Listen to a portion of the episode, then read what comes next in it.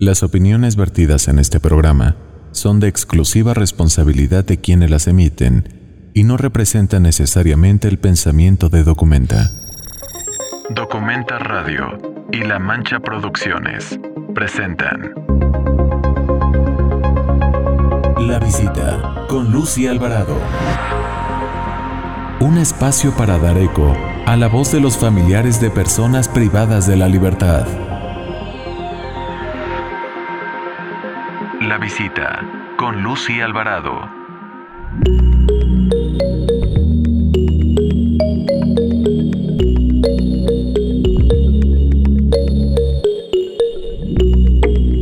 ¿Qué tal? Muy buen día. Bienvenidos a nuestro programa La Visita.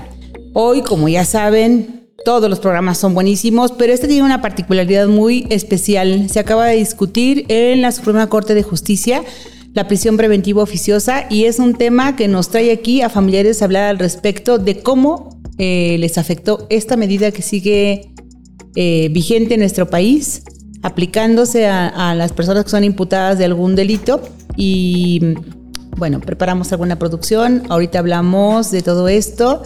Por favor síganos en las redes sociales, eh, suscríbase, denos like, por favor, y compartan el programa. Se queda grabado, si no lo pueden ver en este momento en vivo, se queda grabado en YouTube.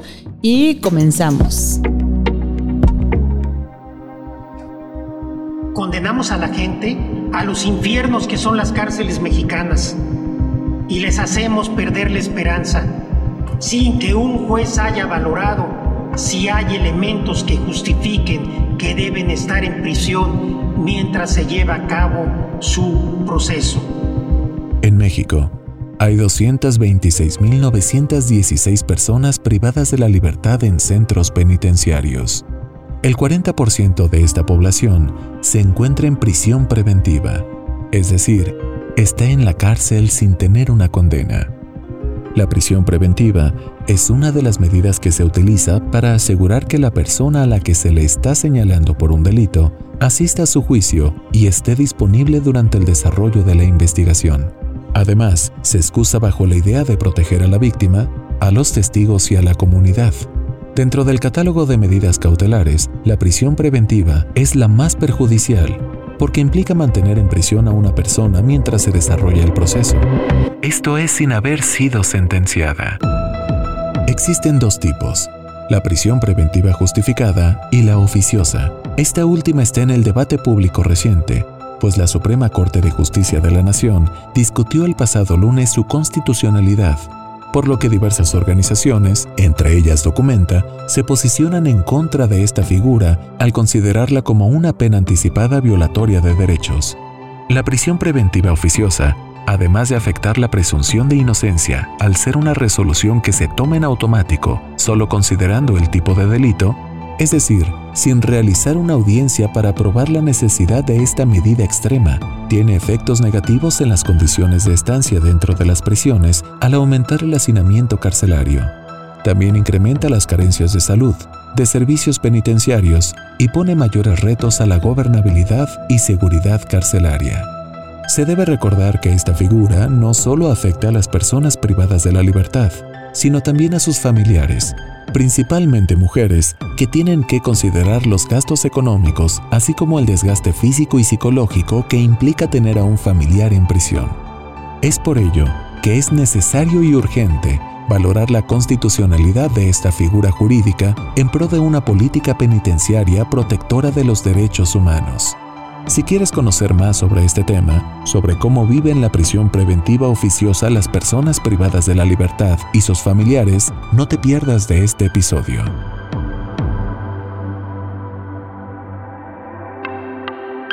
La visita con Lucy Alvarado.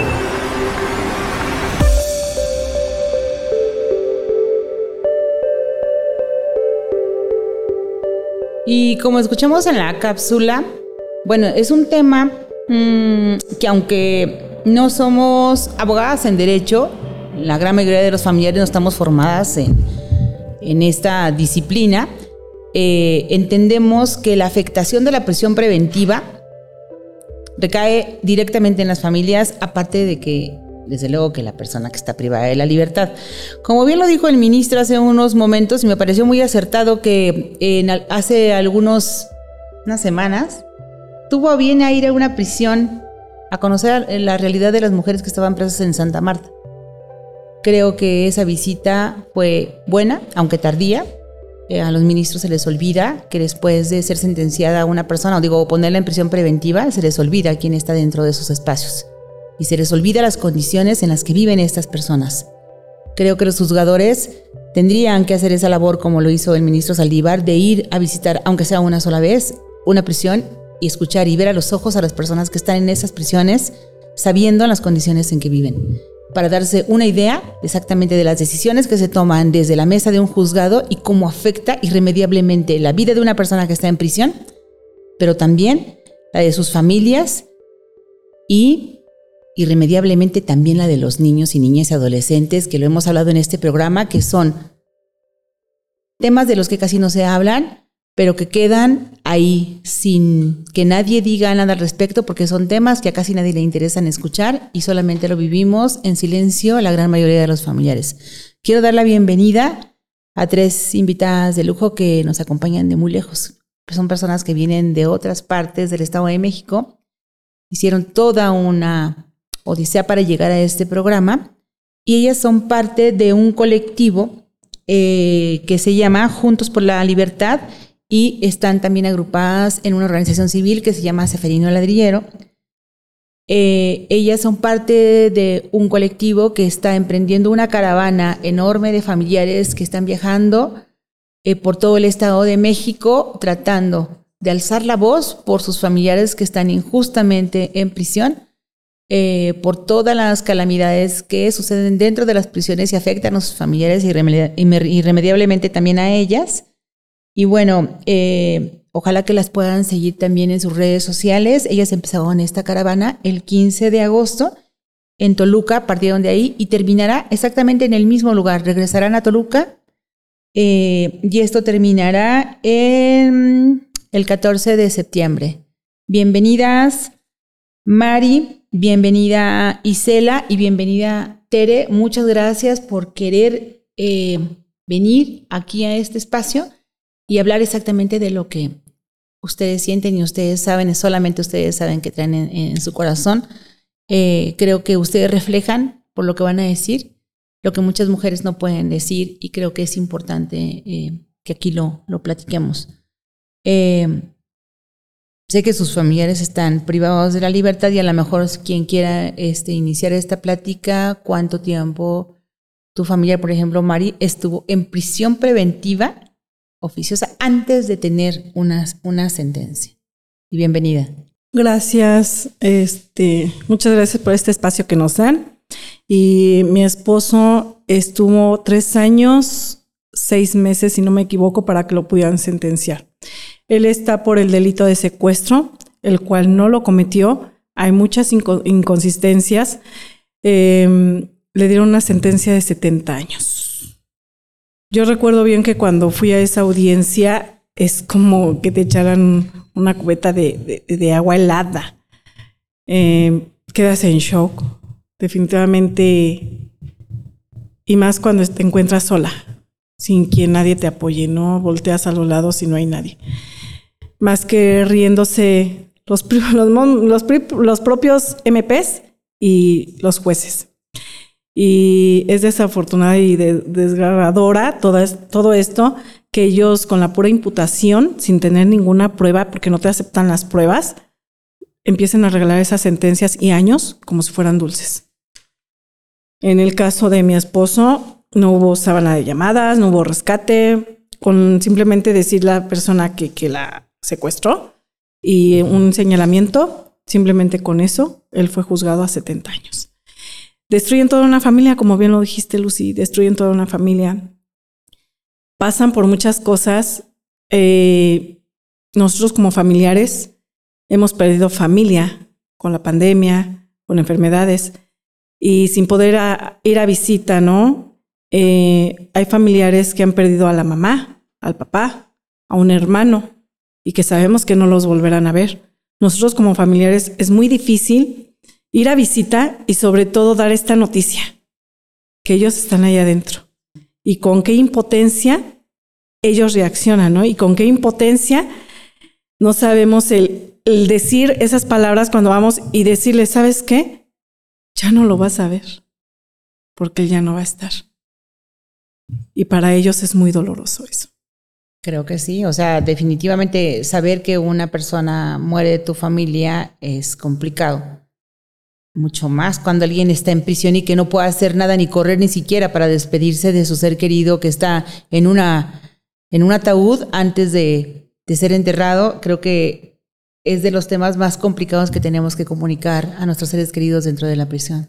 Y en este tiempo de pandemia, bueno, se vivieron muchos momentos así tanto de personas que murieron dentro de las mismas prisiones por no tener la suficiente atención médica necesaria y específica para este tema, que fue un tema bien complicado también aquí afuera, pero dentro de las prisiones cobraron, cobró hasta vidas. Y la atención médica fue de verdad que un problema bien grave y que del poco, de que, bueno, de esto poco se habló, fue minimizado, realmente las personas que murieron en prisión no tuvimos nunca los datos exactos y las comisiones de derechos humanos, eh, más bien la, nacional, minimizó el tema a muy pocas personas que perdieron la vida, pero cuando platicamos con los familiares nos damos cuenta que eso no sucedió así, que sucedió de otra forma y que lo que estuvo, eh, cómo se vivió el COVID dentro de las prisiones fue, bueno, abrumador y que las familiares estaban desesperados, aparte porque las prisiones cerraron la visita. Entonces no podíamos estar tan cerca de ellos ni poder llevar ni siquiera medicamentos que se necesitaban en ese momento y fue muy complicado para los familiares. Ahorita quiero pasar a darle la palabra eh, a Isela, si quieres tomar la palabra, eh, pues realmente es exactamente lo mismo. Y también, Tere, cuando tú quieras tomar la palabra, el micrófono está abierto. Este, desde luego que esto de la prisión preventiva, sí o sí afecta a los familiares. Entiendo que ustedes también tienen a su ser querido en prisión y que en algún momento dado, antes de una sentencia, estuvieron en prisión preventiva oficiosa por el delito que se les imputó. Pues, por ejemplo, en mi caso, mi hermano es el que está. Él cumplía 11 años, este, 7 meses, y fue cuando lo sentencian. Y lo peor o lo raro, cuando estábamos en pandemia, y los juzgados supuestamente estaban cerrados. Y ya él le llevaron la sentencia y sin su abogado, aparte, sin presencia de su abogado. Y le dan la, este, la sentencia ahí por 69 años. 69 años. Y dices, pues no que no están trabajando, que estamos en pandemia, juzgados cerrados, pues ahí también pues está complicada la, la situación. Y para uno de familiar, como yo digo, para mí es un dolor muy grande, es mi hermano, pero para mi mamá, que es un dolor especial como madre. Y afortunadamente me tiene a mí para, para apoyarla, pero cuando se puede. Y ella pues sigue luchando y dice, pues su hijo es, es su hijo. Sí, definitivamente como hermanas lo vemos de diferente forma. Yo acompañé a mi hermano 10 años en un proceso así. Y para mí fue muy doloroso y, por, muchas, por muchas situaciones.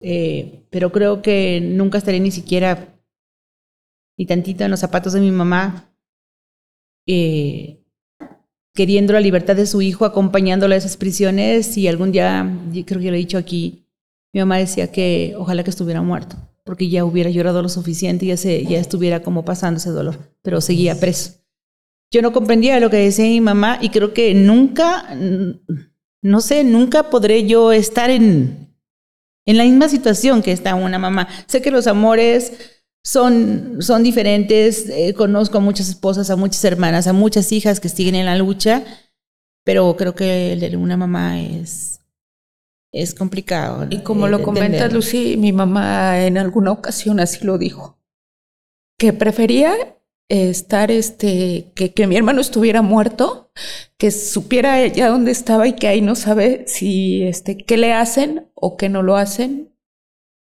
qué pasará por ahí también por la mente de una madre, ¿no?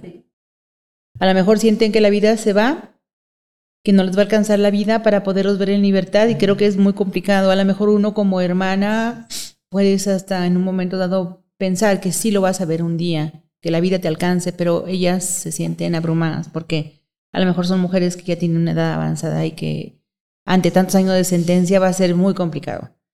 Eh, pues, no sé, tantas historias que siempre terminamos exactamente en lo mismo. ¿Quieres hablar un poco de tu caso? Sí. Muy buenos días. Este, pues yo quiero decir de mi nieto, es mi nieto. Él quedó huérfano a los cuatro años, yo me hice cargo de él. En el año, dos, dos, en el año 2013 lo detienen, lo acusan de daños a la salud y a fin de cuentas ya no fueron daños a la salud, les fabrica la, le fabrican la carpeta de, de robo a transporte y de violación. Después estuvo detenido casi cuatro años antes de sentenciarlo y lo regresan, él estuvo en, estuvo en Otumba, lo regresan al, al penal de Catepec porque pues el juez se declara incompetente para sentenciarlo y llega a, Icatepec y lo sentencian a 53 años, nueve meses. Yo no entiendo el por qué hay muchas personas que se prestan a declarar, a él sí lo, lo, lo señalan siete personas, muy bien aleccionadas por el MP para poderlo acusar y sentenciar. De verdad que no saben la crueldad que hacen para una madre, para un hermano, para una para los padres, por ejemplo, yo que soy su abuela no lo he dejado ni lo pienso dejar. Yo voy a luchar hasta el final para poderlo liberar, ¿no? Yo le pido de antemano a todas esas personas que señalan, que les pagan para hacer daño, que lo piensen porque muchas veces pueden estar en nuestro mismo, en el mismo lugar y pueden pagar peores las consecuencias. Esa es mi manera de pensar. Les pido encariz, ¿cómo se dice? Encarecidamente. encarecidamente que piensen antes de culpar a una persona y de señalarla. Eso es todo. Creo que en los últimos tiempos lo que acabas de decir es una realidad que estamos eh, viviendo muchos familiares. Creo que aquí hay una deuda histórica hacia la verdad en la impartición de justicia. Creo que durante todo el tiempo, desde que se declaró la guerra contra el narco, ha sucedido una situación específica. Muchas personas han sido acusadas por delitos que no cometieron y son delitos que ameritan prisión preventiva oficiosa, desde luego que desde el primer momento son puestos en, una prisión, después inicia ya una investigación para hacer las imputaciones y todas las investigaciones que tiene que hacer la fiscalía y posteriormente se desarrolla el proceso. Aquí la afectación es esta. Eh, como ustedes escucharon en, en la cápsula, el 40% de las personas que están en prisión, fíjense, el 40%, casi 90 mil personas, o digo 90 mil personas, están en la misma situación en un momento dado. No tienen sentencia, todavía, fíjense nada más. Todavía no tienen sentencia y ya tienen un largo periodo en prisión. Conozco casos donde ya tienen hasta 17 años esperando una sentencia. Esto desde luego que ustedes lo saben y todo el mundo lo sabemos y aquí lo decimos, es violatorio de derechos humanos sí o sí. Porque definitivamente una persona que está privada de la libertad no puede defenderse tal y cual como estuviera en libertad. Le, le, condicionan este libre tránsito para él poder llevar su proceso por fuera y poder este, acudir a, las citas del, del, juzgado, porque siempre se ha argumentado que son delitos de alto impacto, bueno, y sabemos eh, cuáles son, secuestro, delincuencia organizada, trata de personas y una serie de delitos que se adicionaron al artículo 19 en este sexenio y que viene nada más a poner en jaque una cosa. Nadie sabe cuántas personas están ahorita en prisión con certeza. La última cifra que yo supe son eran 229 mil personas. Y como les digo, casi la mitad está, está en esa situación de no tener una sentencia.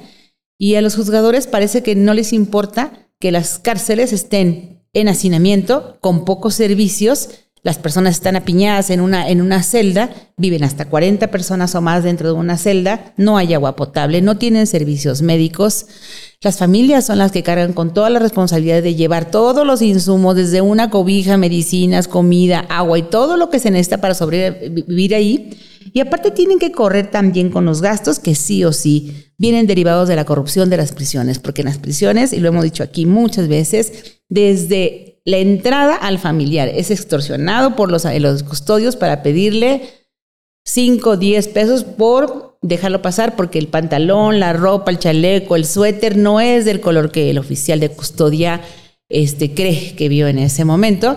Y bueno, por todas las cosas que va a pasar una persona, desde alguna comida, desde un tope que no le parece al oficial, el pase de lista dentro que se les cobra, la tiendita que tiene unos precios excesivos, sabemos que todos esos costos de la prisión sí o sí impactan en la familia, impactan en la economía de las familias y mucho más, aquí lo hemos sabido, impactan en la vida de las mujeres que acompañamos a un ser querido en prisión. Esto recae directamente en la espalda de una mujer y estas mujeres viven este proceso en soledad porque muchas veces no son acompañadas por nadie, pocas personas son acompañadas por la misma familia se empobrecen porque tienen que vender gran parte de su patrimonio, eh, tienen que conseguir trabajos porque no hay de otras si la persona que la estaba, eh, que, que era el, mayor proveedor, o hay personas que tienen que buscar la forma de conseguir eh, con un doble trabajo a lo mejor para pagar el abogado, porque desde luego sí o sí tienen que pagar en un momento dado un abogado, porque sabemos que tenemos una deficiencia enorme en el país de abogados eh, públicos que puedan dar un servicio eficiente. Lo sabemos, aquí tenemos también ese, ese problema. Y las mujeres, eh, en un momento dado, estamos en esa situación de vulnerabilidad y parece que nadie nos voltea a ver. Parece que esas historias no, no son dignas de, de ser escuchadas en los medios y en los, eh, en los medios masivos, de cómo es posible que todo lo que pasa en una prisión impacta directamente en nuestras vidas y que no hay ninguna política pública, ni siquiera una asesoría gratuita y efectiva, pero tampoco hay eh, lugares de contención psicoemocional que necesitamos, porque tenemos mucho dolor, mucho coraje y mucha impotencia encima. Al ver cómo tratan a nuestros familiares, al ver que, ya lo mencionaban aquí, hasta vergüenza me da decirlo, y es una realidad, 70 años de prisión, 69 años de prisión y 53 años de prisión. De, bueno, de sentencia permanecer en prisión. Creo que nos estamos excediendo mucho, no sé si este país, en un momento dado a los que nos escuchan y los que dicen que estos son por medidas que para que tengamos un país más seguro, yo dudo mucho eh, que esto sea cierto. Yo no me siento más segura y hay más personas en prisión que nunca en, en, la historia de México. Y si esto es por cuestiones de seguridad y para tenernos más eh, tranquilos a la sociedad, creo que no están viendo el otro lado de la moneda. Lógicamente, tener a una persona que está en prisión viola todos sus derechos. De presunción de inocencia, para empezar, y muchos más dentro de las prisiones. Y bueno, afecta a las familias. Yo me callo porque siempre hago un montón. Me encanta este movimiento que están haciendo. Yo les aplaudo muchísimo a todas las mujeres que vienen aquí, que me platican que desde un tiempo se empoderaron y atrevieron a alzar la mano, a gritar que no más, que las injusticias están pasando, que eh, detuvieron a un familiar, está en prisión, lo sentenciaron injustamente y está pasando todas las calamidades dentro de una prisión y la familia es la que está ahí poniendo el hombro para apoyarlos o apoyarlas porque también hay muchas mujeres en prisión. Nos quieren contar un poquito de su colectivo, qué es lo que pretenden, qué es lo que hacen, cuánto tiempo tienen en esto. Y bueno, no sé, Mari, si eh, quieres empezar. Yo llevo ocho años en esta lucha. Eh, el colectivo este colectivo inició hace dos años de Juntos por la Libertad. Gracias a Dios conocimos al licenciado Antonio de Seferino Ladrillero. Él, la verdad, nos ha apoyado muchísimo, muchísimo. Es una persona tan sencilla, tan humilde. De verdad que a mí me era inalcanzable llegar a él. Y le soy sincera. Él, sin tener una persona privada de la libertad, nos ha dado todo el apoyo, porque ha visto nuestra lucha entonces ahorita hay varias, nosotros cada día jueves manteníamos en Toluca una acción. Posteriormente por la pandemia, X oye, nos, nos tuvimos que guardar en casa. Ahora, esto de la caravana pretendemos ser escuchados, ser más escuchados porque no nos hacen caso. Nos prometen cosas que no han cumplido. Entonces, el fin de esto es pedir nuestras libertades, no ir a dar el grito, porque si es cierto, nuestro presidente lo dijo, que despresurizaran las cárceles, que a la gente de prisión preventiva ya no tenía por qué estar ahí, y que gente inocente, inclusive gente que ha sido torturada, él mismo lo dijo. Desgraciadamente, cuando ellos toman la acción de la tortura, ya han pasado tres, cuatro años y más que obvio que se va a negar el protocolo de Estambul. Aún así hay personas que tienen el protocolo de Estambul positivo y que fueron torturadas y que todas las pruebas eh, de los peritos que así este, lo, lo acreditan, hay muchas personas que están esperando esa promesa que no se cumple.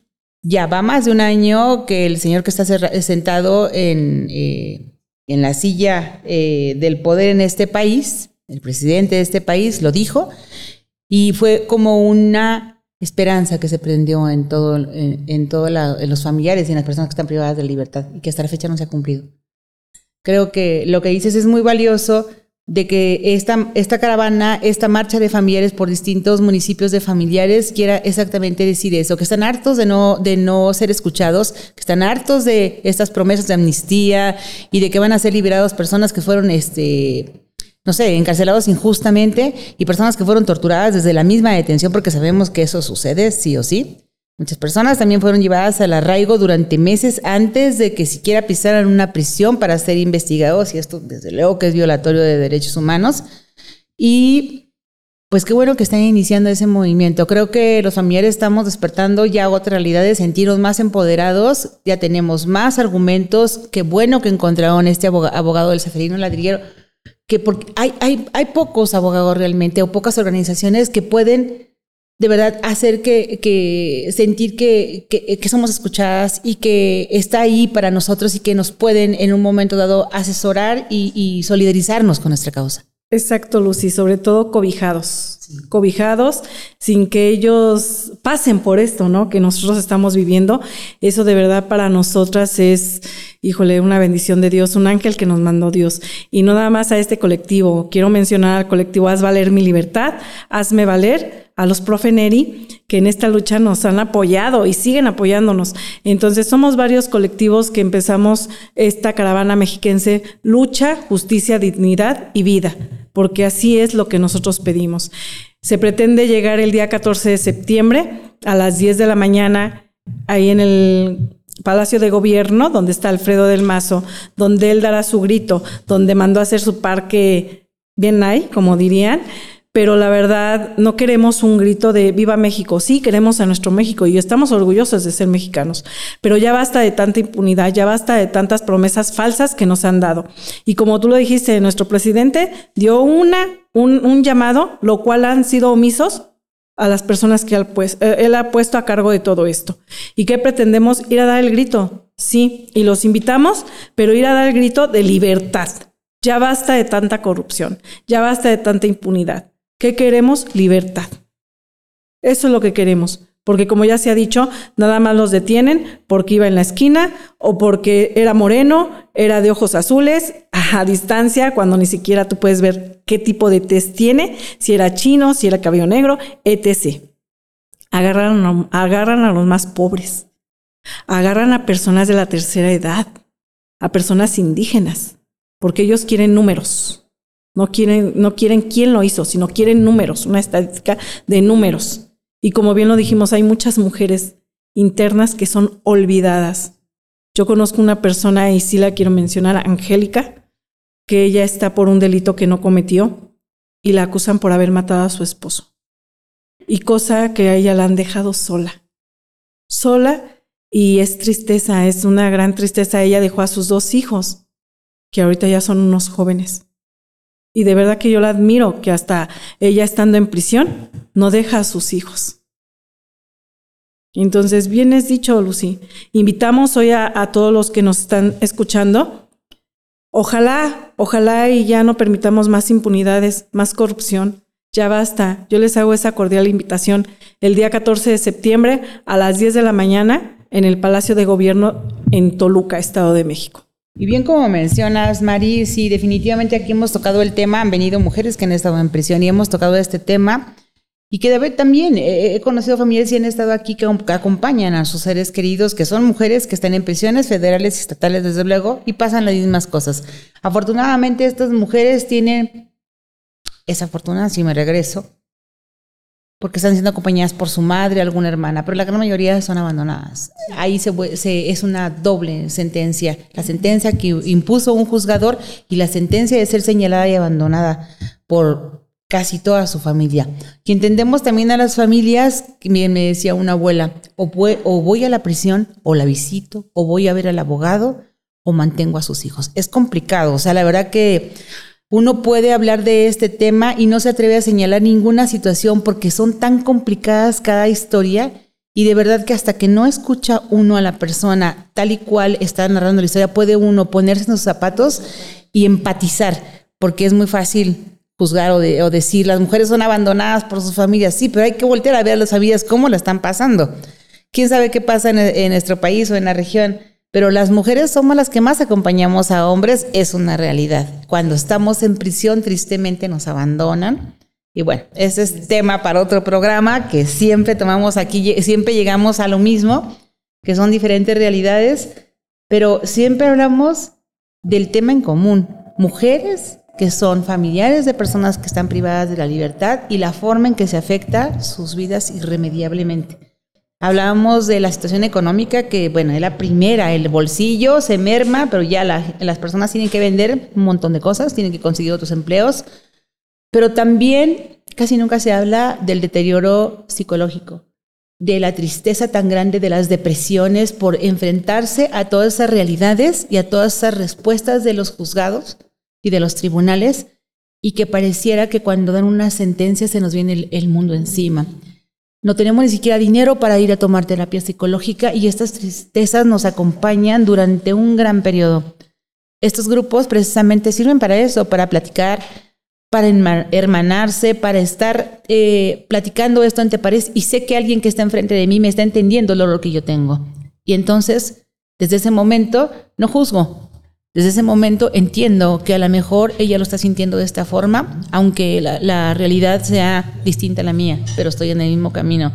Creo que yo en ese momento les digo que las admiro muchísimo. Yo vengo exactamente de lo mismo que ustedes pasaron y entiendo que es necesario crear estas redes de apoyo entre familiares y entre mujeres y hermanarnos y apoyarnos lo que hacemos aquí en Documenta es formar a mujeres, hacemos que entiendan todo el proceso eh, jurídico en un lenguaje bien sencillo y hablamos de derechos de familiares para que puedan defender los derechos de sus familiares en prisión. Eh, ¿Ustedes qué les parece estar en, una, en un grupo que ahora marcha por el Estado de México exigiendo derechos? ¿Cómo se sienten ahora? De estar dentro ya de un, de un colectivo o de una red de familiares y no solas como están tantas que nos escuchan por ahí.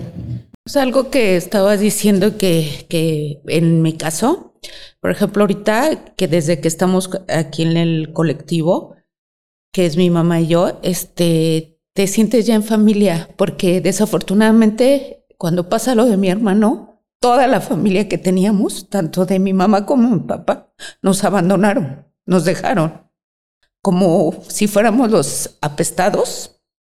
Y estamos solos, ¿eh? Y mi mamá siguiendo con la lucha porque afortunadamente tenía trabajo, pero como tú dices, ella sola, sola. Ahorita, desafortunadamente, me quedo sin trabajo y que la estoy apoyando y veo con el colectivo que ahí sí ves familia, ahí sí recibes un abrazo, ahí sí recibes, este, échale ganas, porque como muchas veces me lo han dicho a mí y a mi mamá, no tires la toalla, que ya la quiere tirar uno, ¿no? Pero ahí sí te sientes, este, hasta con fe, con esperanza de que todo esto se va a arreglar porque en un momento piensas, dices, la gente que más supuestamente querías estaba contigo, ¿te dejan sola? En estos momentos, dejan sola a tu familia, pierdes economía, sí, Y te das cuenta que dices, ah, porque yo te daba un taco si era tu familia. Ahora que ya no lo tengo porque desafortunadamente se está acabando todo, ya no soy tu familia, ¿no?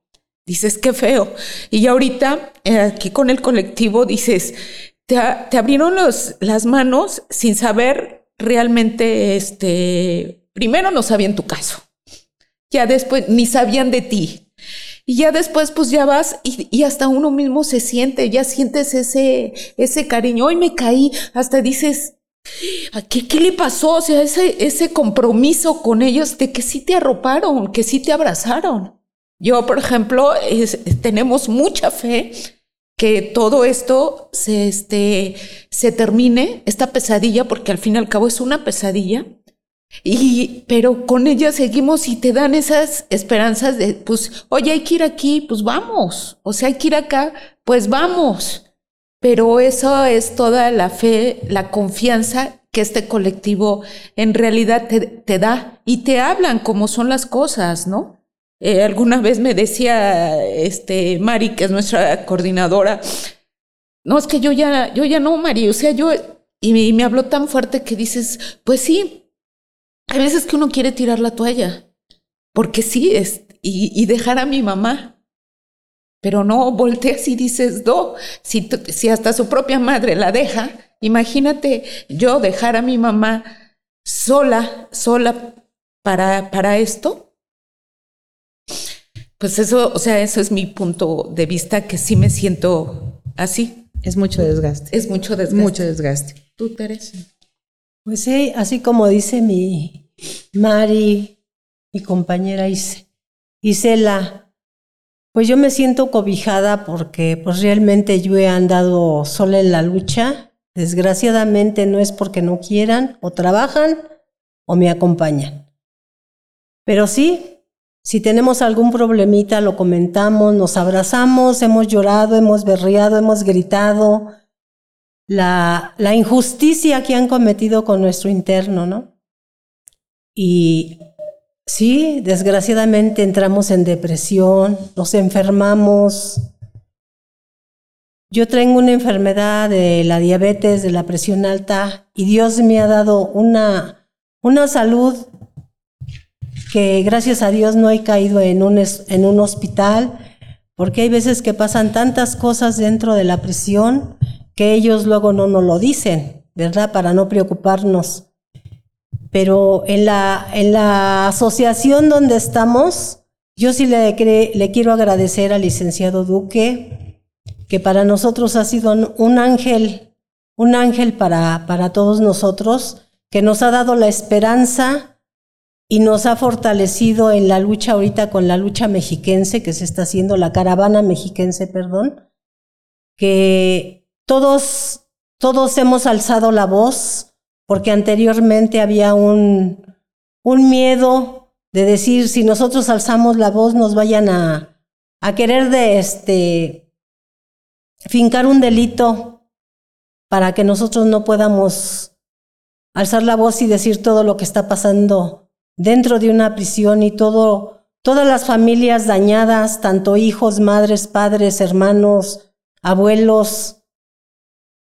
Y no es válido, así como dicen pues estamos cobijados con, los, con las asociaciones y si algo nos pasa nos hablan, están con nosotros, si queremos llorar platicamos y no hay nada más que la esperanza y no perder la fe para poder salir adelante de todo lo que estamos viviendo. Estamos viviendo una crueldad que decimos, esto es un sueño, una pesadilla, pero no, desgraciadamente no es una pesadilla ni es un sueño.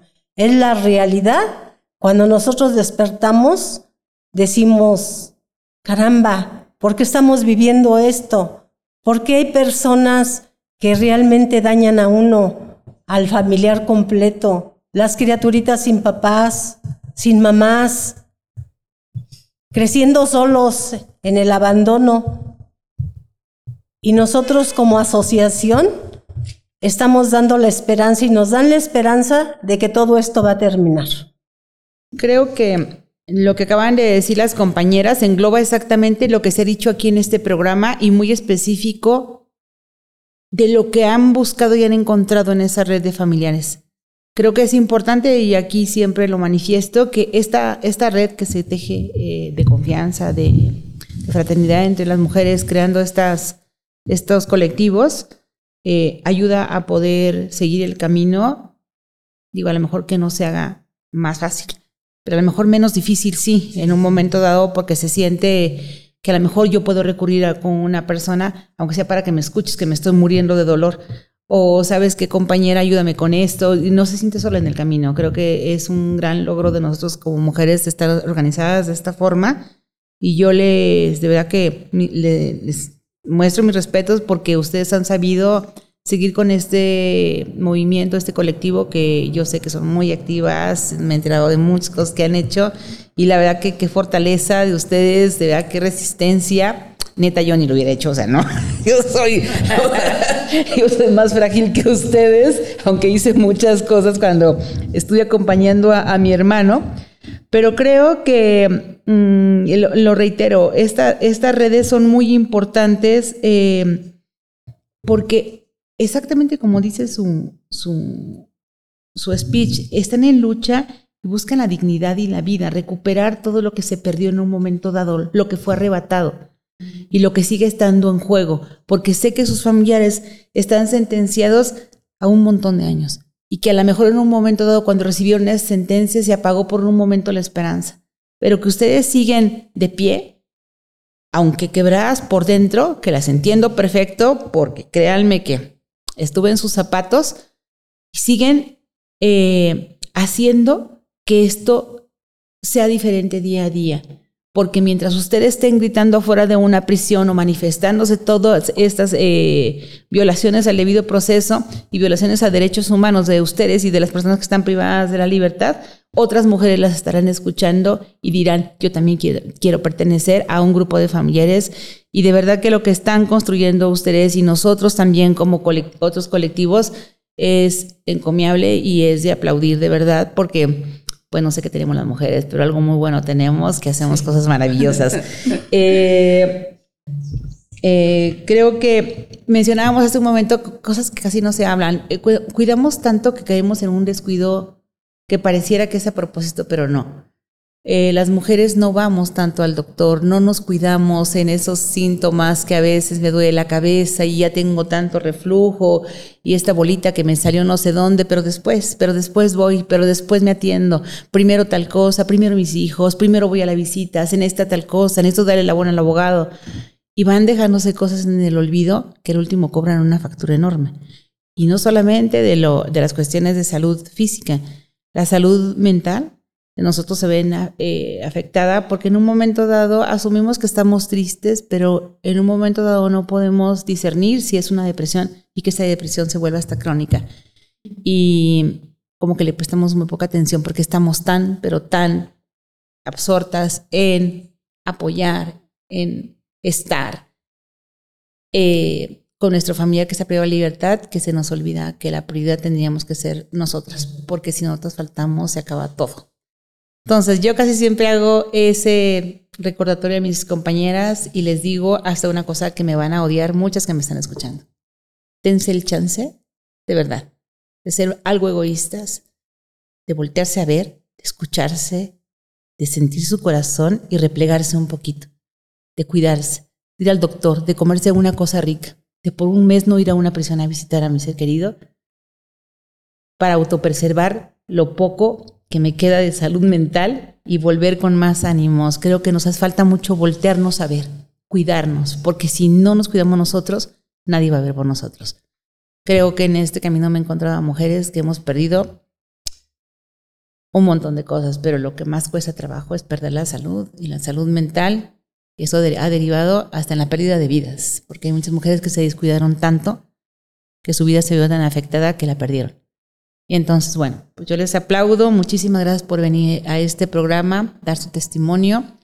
Y este, quedan cordialmente invitadas para venir. Lo hacemos cada semana. Y pues muchísimas gracias por estar aquí. Creo que eh, en algún momento dado hay mujeres que nos escriben también de otras prisiones diciendo que las admiran muchísimo porque exactamente les pasa lo mismo que ustedes, pero que no tuvieron la oportunidad de crear esta, esta, esta, estas redes de apoyo entre familiares.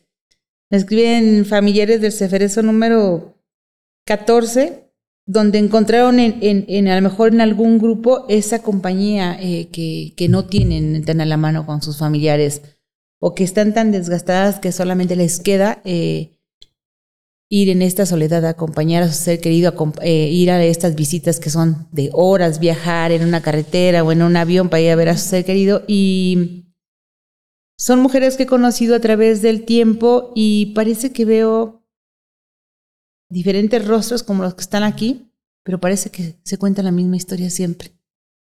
Son mujeres esperanzadas a que algo pase. Hace unos días tenía, fíjese que, y esto va a dar risa, ¿eh? ustedes también ahí tienen algo que chismear. En el Seferozo número 13, eh, estábamos hablando de una mujer que me preguntaba que si, cómo le podía hacer para hacer el trámite del, del concubinato, porque quería entrar a ver a su novio. Pues ya le expliqué una serie de cosas, porque también es un rollo por allá, pero tiene que ver con un juez que tiene que ir a hacer todo un proceso. Y ahí se soltaron hablando otras mujeres en este grupo.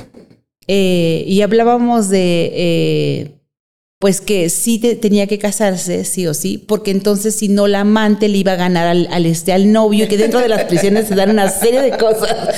Y se soltó una de plática en este, en este grupo. Que yo decía, bueno, carajo, sí, hace falta. Y después nos estábamos carcajeando de tanta cosa que decían que para ellas sí es bien importante, por ejemplo, casarse sí o sí. Si ya están casadas, está bien, van a la prisión y pueden visitar. Pero si no están casadas, bueno, hay una serie de problemas en donde es para entrar a una prisión, ¿verdad? Y en un momento dado que cuando llegan a, esa prisión estaban eh, peleándose dos mujeres porque una era la esposa y otra era la concubina. Entonces se da una serie de cosas. Tuvimos una charla, estuvimos ahí como una hora entre bueno, mensajes, y ni crean que de viva voz, este, pero todo lo que dice un, las chicas es enorme y las paren seco con una frase que siempre digo yo, porque carajo, hay que hacer pensar a la gente también, porque a mí también le hicieron pensar, y si, ah, porque decía una, es que hay que acompañarlos toda la vida, es mi esposo, nunca lo voy a dejar y que no sé qué, una cosa muy bonita, y decía, sí, está muy bien, pues sigamos, que Dios nos dé fortaleza y este, para seguir, ajá. Y decía, oigan, y se han puesto a pensar, ah, porque me decía una chica que tenía un, un esposo, que la había dejado ya en algunas ocasiones y que volvió otra vez a la prisión. Y que ella lo va a seguir acompañando toda, la vida, toda su vida porque es su, esposo. Está muy bien. Ok. Eh, las paro en seco con una cosa. Digo, ¿saben qué? Vamos a platicar ya de esta cosa. ¿Qué pasaría si ustedes estuvieran en prisión? ¿Ustedes creen que todos ellos a los que ustedes acompañan y que estaban preguntándome por los tenis de dos mil pesos que les van a pasar y que les van a hacer el depósito de 1500 y que van a ir a visitarlos y que están ahorrando para el vuelto de avión para ir a visitarlos? ¿ellos harían lo mismo por ustedes? Hubo un silencio en el grupo que ya después se dejaron ir como Gordon Tobogán diciéndome, pues claro que no, definitivamente que no. ¿Ustedes qué opinan del tema? ¿Qué no, pues mira, Lucy, yo conocí a una persona, un hombre, que efectivamente nunca dejó a su mujer, ¿eh? y lleva a visita conmigo. Él le tocaba porque eh, antes era diferente las visitas. Y él nunca la dejó, pero te estoy hablando de entre 10 mil, uno. Al menos que yo conocí. Sí. Eh, y qué bueno que tocas ese tema porque yo creo que aquí, antes, sin agradecer también a la licenciada Fabiola, a la licenciada Evelyn, por el gran apoyo que nos han dado.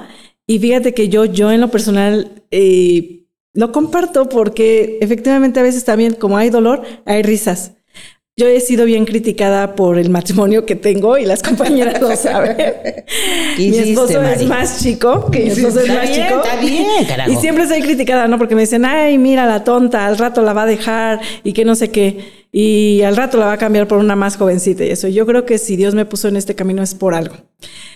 Y no nada más somos nosotros, hemos luchado por todas las compañeras, todos, todos, todos somos una familia. No nada más venimos representando a nosotros tres, que somos tres ahorita presentes aquí, no, son muchísimas familias. Pero a mí me da risa, yo digo, me dicen a mí, oye, ¿y si te deja? ¿Y todo lo que has hecho y la lucha? Ya lo para, Dios dirá. Haz el bien sin mirar a quién. Esa es mi palabra, ese es mi lema. ¿No? Nadie te va a quitar que la pasaste súper y aprendiste un montón en la lucha. Exactamente. Entonces, mi esposo, mi esposo siempre me lo ha dicho, ¿no? Déjalos que hablen. ¿Por qué? Porque la envidia les corroe. Mi vida les agobia.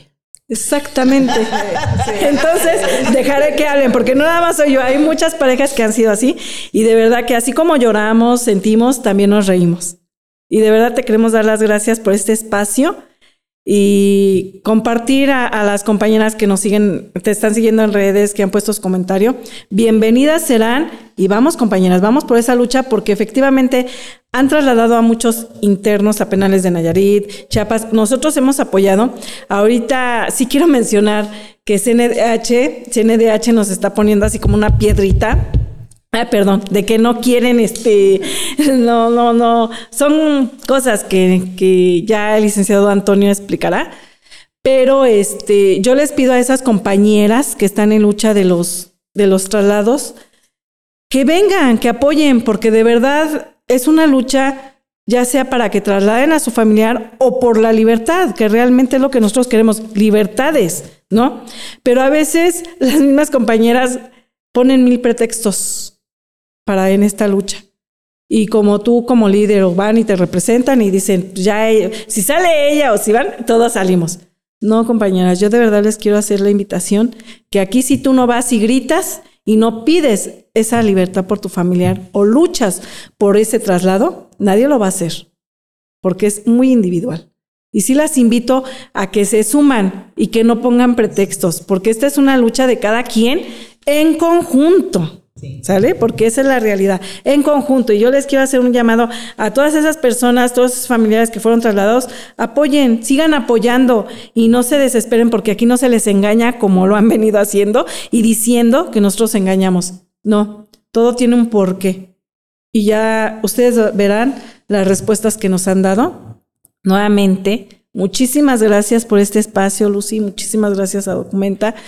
Y este, ahorita, ahorita tenemos que ir, a, las invitamos, quien guste, en la explanada de bordo. Estábamos afuera del penal en esa bordo y venimos volando para acá, aquí estamos. Y ahorita tenemos que regresarnos porque se seguirá ahí la caravana mexiquense. Las esperamos, quien guste a ir, ahí vamos a estar en la explanada de Bordonesa. Bueno, si yo hablo mucho, esta mujer habla, pero le voy a arrebatar el micrófono. Sí, por favor.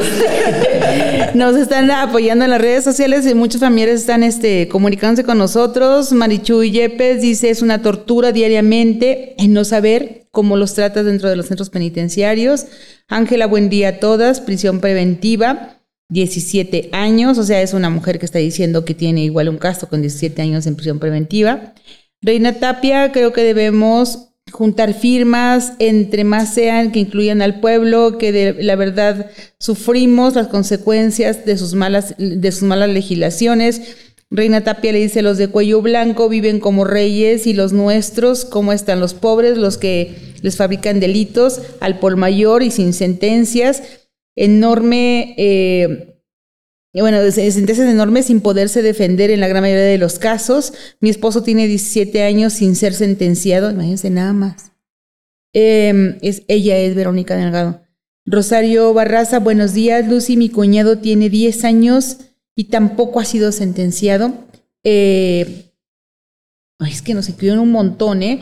Rosario Barraza, buenos días. Lucy, mi cuñado tiene 10 años y tampoco ha sido sentenciado. Marichu Yepes, es imposible, al menos para mí, el dejar de, de ver a mi niña, tiene a su hija en prisión del Cefreso 16, y no podría dejarla de ver ni un solo mes, es lo que decía yo hace poquito. Sí, era una broma, no me lo crean, no me lo crean, odienme.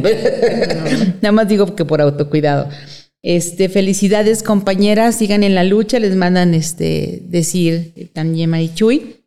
Ha venido aquí a este programa.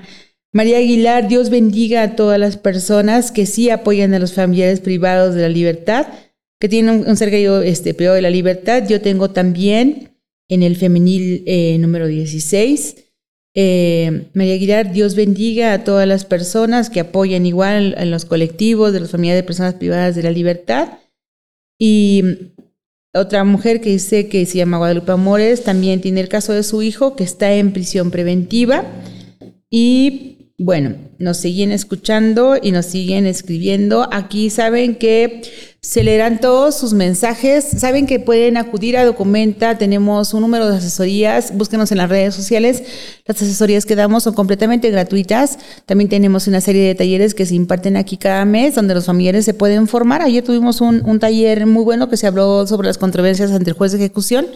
Y bueno, fue algo súper ejemplar porque los familiares aprendieron un montón. Y el próximo taller que tendremos, vamos a hacer aquí, aunque no lo crean, vamos a simular un sala virtual de un juicio en vivo. Entonces va a estar muy bueno, vamos a tener a un juez, vamos a tener a un ministerio público o fiscal, vamos a tener a, este, a una persona de libertad y aquí vamos a hacer un simulacro para que aprendamos exactamente cómo se lleva una audiencia en vivo. Están todos invitados y eh, bueno, escríbanos en, las redes sociales. Saben que tienen que pueden descargar todas nuestras publicaciones y también los eh, formatos que tenemos, que son muy sencillitos, son exclusivos para los familiares. Y bueno, no dejen de, suscribirse. Chicas, muchísimas gracias. ¿Alguna otra cosa que quieran decir? Porque yo no le doy el micrófono a ella porque lo montoné. Es más que nada agradecer esta participación aquí. Muchas gracias a todos ustedes.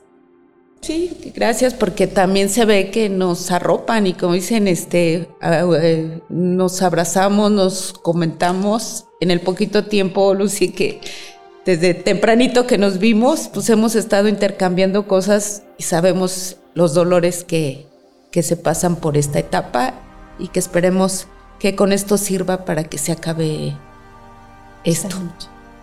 Y tal vez no termine, chicas, pero nosotros estamos sembrando una semilla para que a lo mejor otras mujeres sigan esta lucha. Sí. Eh, creo que es un camino bien difícil, por eso de verdad que todo un reconocimiento por la valentía que ustedes tienen, por levantarse tan temprano y dejar su cómoda casa para ir a pararse afuera de una prisión y, y gritar por los derechos de sus familiares en prisión, pero también por otros que a lo mejor ni siquiera conocen. Y con ese grito ustedes empoderan a más mujeres. ¿Verdad que todo mi reconocimiento para lo que hacen y no saben, en las redes sociales las van a amar por todo lo que hacen. Tenemos a muchos colectivos, pero de verdad que siempre yo aplaudo los que son de este tamaño, que solamente al acercarse a ellos se siente la calidez y se siente la hermandad que hay entre, entre los miembros y que, bueno, no van a dejar esto hasta que tengan respuestas y que tengan resultados, aunque sé que el camino es complicado, difícil, largo. Y se lo reitero otra vez. Cuídense, por favor, muchísimo y nos vemos en la próxima ocasión en su programa La Visita. Nos despedimos, son bienvenidas siempre. Gracias. Gracias. Gracias.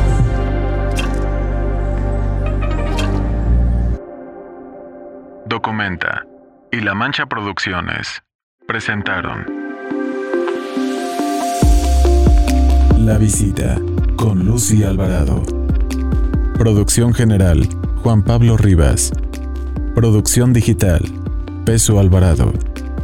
Coordinación de producción, Fabiola Herrera. Conducción, Lucy Alvarado. Comunicación y redes sociales, Nelly García y Dulce Laguna. Contenido jurídico, Víctor Lagunas. Contenido, Tania Ángeles Begún. Concluimos este espacio de charla y discusión. No olvides nuestra cita cada jueves en punto de las 11 del día y la versión podcast disponible en Spotify. La visita con Lucy Alvarado.